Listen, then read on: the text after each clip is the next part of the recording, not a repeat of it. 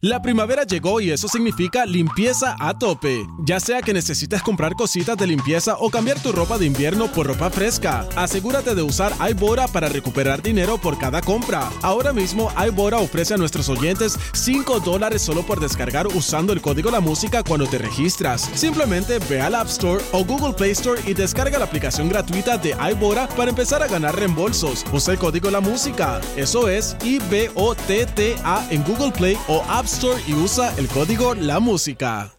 La primavera llegó y eso significa limpieza a tope. Ya sea que necesites comprar cositas de limpieza o cambiar tu ropa de invierno por ropa fresca, asegúrate de usar iBora para recuperar dinero por cada compra. Ahora mismo iBora ofrece a nuestros oyentes 5 dólares solo por descargar usando el código La Música cuando te registras. Simplemente ve al App Store o Google Play Store y descarga la aplicación gratuita de iBora para empezar a ganar reembolsos. Usa el código La Música. Eso es I-B-O-T-T-A en Google Play o App Store y usa el código La Música. Demanda a la vuelta de la esquina, señores, nada más y nada menos que para el amigo que parece un Skittle. Señores, Tecachi.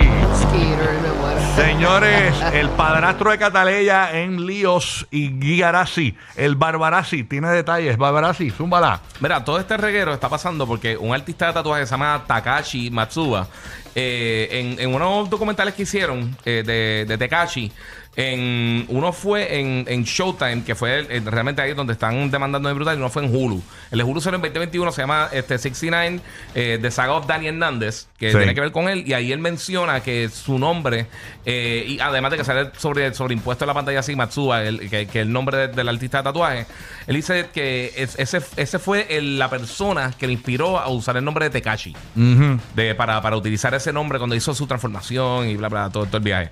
Entonces, luego de eso, salió otro documental de una docuserie de, de tres episodios en Showtime que se llama Super Villain, The Making of Tekashi 69. Eh, y entonces esta serie habla de, pues, de la carrera de toda esa cosa, pero una de las cosas que, que menciona es que, mira, este, este artista de tatuaje que se llamaba Takashi, eh, que era de donde, de- del, del neighborhood donde él vivía, y que él era un adicto de heroína y que él usa heroína para crear y O sea que, de, que Tecachi ti- le dijo eso del tipo en el documental Sí. y ahora el tipo está demandándolo. Sí, la, de- la demanda es por difamación, porque básicamente él dice, mira, o sea, yo trabajo con tatuajes, si estás diciendo que soy adicto a heroína, pues también se Wow.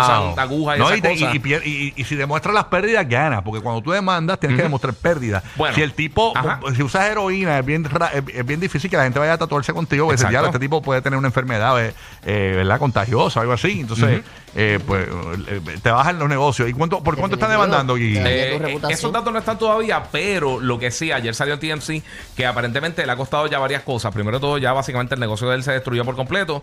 Y también su esposa lo dejó porque no confía después de que salieron esta- estas alegaciones de que él está usando heroína.